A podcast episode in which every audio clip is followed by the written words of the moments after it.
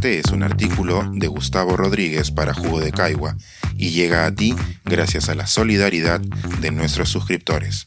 Si aún no estás suscrito, puedes hacerlo en www.jugodecaigua.pe. Lima la Hermosa. Una ciudad a la que le falta mucho, pero no lo más importante. Acabo de pasar la noche en el centro histórico de Lima después de mucho tiempo. Volví a ver la madrugada humedecer sus calles, a los balcones de madera centenaria callarse sus historias, a los gallinazos aterrizar en las cúpulas con elegancia. Olí el palo santo entre creyentes vestidos de morado, el aderezo en los restaurantes criollos, Nikkei y chinos, Aspiré la masa del turrón y de los churros ante largas filas de antojados.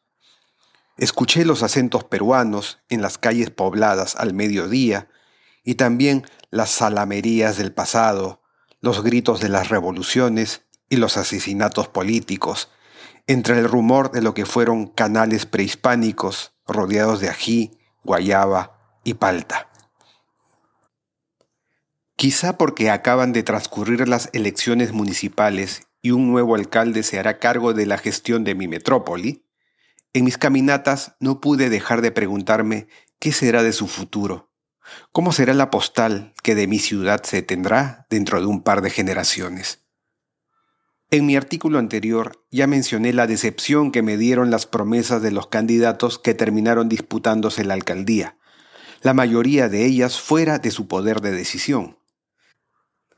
Si a millones de limeños en zonas áridas les falta agua potable y alcantarillado, la solución definitiva no la podrá otorgar la municipalidad metropolitana. Si una mayoría de limeños vive angustiada por la delincuencia, la verdadera solución tendrá que ver con la conjunción integrada de políticas del gobierno central, más que con los paliativos que prometieron los candidatos.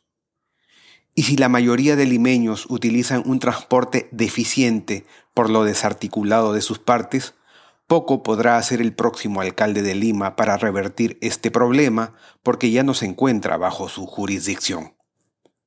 Vistas así las cosas, supongo que, aparte de gestionar los servicios de limpieza, mantenimiento y ordenamiento que la ciudad requiere en lo cotidiano, el alcalde de una ciudad en tensión como Lima debería ser, sobre todo, un inspirador de civilidad y convivencia armoniosa, un promotor de encuentros civilizados en las hoy ríspidas esquinas del tráfico, en los parques que faltan construir, en las riberas que hoy son basurales, en las calles de las que ha fugado el arte y la estética. Mientras caminaba en medio de los jirones históricos que, por fortuna, han empezado a ser peatonales, me preguntaba si el alcalde que está por asumir el cargo ha pensado de verdad, cabalmente, en la joya cultural que hereda para gestionar. Siendo el Perú un foco cultural del planeta, cuna de civilizaciones y olla de mestizajes, ¿no es insólito que ni él ni sus contendores nos hayan hecho soñar con una capital que le saque lustre a ese privilegio?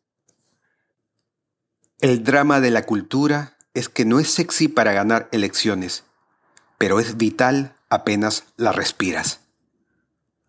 ¿Por qué no ilusionarnos con tener el centro histórico más bullente de América, culturalmente hablando, y poner en marcha un plan para ello, donde la restauración arquitectónica se una al arte, la plástica a la literatura, las palabras a la gastronomía, la cocina a la música popular y, a la larga, asistir a la multiplicación de festivales y encuentros en plazas y parques?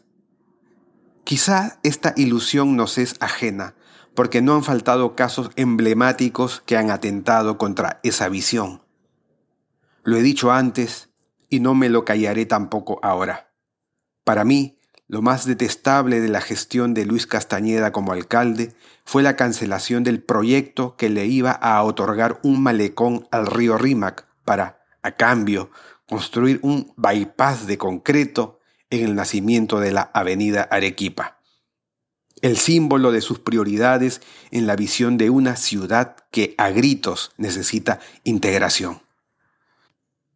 Y si tampoco me ilusiono con la visión de ciudad que podría tener el nuevo alcalde de Lima, es porque cuando como empresario tuvo en sus manos conservar el Palacio Marzano en plena avenida Arequipa, su empresa decidió convertirlo en ese horrendo bloque de galerías que hoy es el mercado artesanal y con pupalas. Es decir, rasparle el último centavo al metro cuadrado en lugar de encontrar una solución que combinara su negocio y la conservación del patrimonio. Solo me consuela la posibilidad de mi error y esperar que Rafael López Aliaga haya comprendido en los últimos años el enorme valor del entorno público en el que posamos la vista y coincidimos como ciudadanos. Una megaurbe en la que millones de habitantes viven y se transportan apretados, y donde los espacios verdes y aireados se han vuelto tan escasos como la paciencia, solo puede producir tensiones, insultos y bocinazos. Mi ciudad carga en sí misma todos los males, pero también todas las oportunidades para sobrellevarlos. Dennos espacios amables y facilidades para llegar a ellos, y nuestra cultura, durante mil años en posada, hará el resto. Pensar, escribir, editar, grabar, coordinar, publicar y promover este y todos nuestros artículos en este podcast cuesta y nosotros los entregamos sin cobrar. Contribuye en www.jugodecaigua.pe barra suscríbete y de paso espía como suscriptor nuestras reuniones editoriales.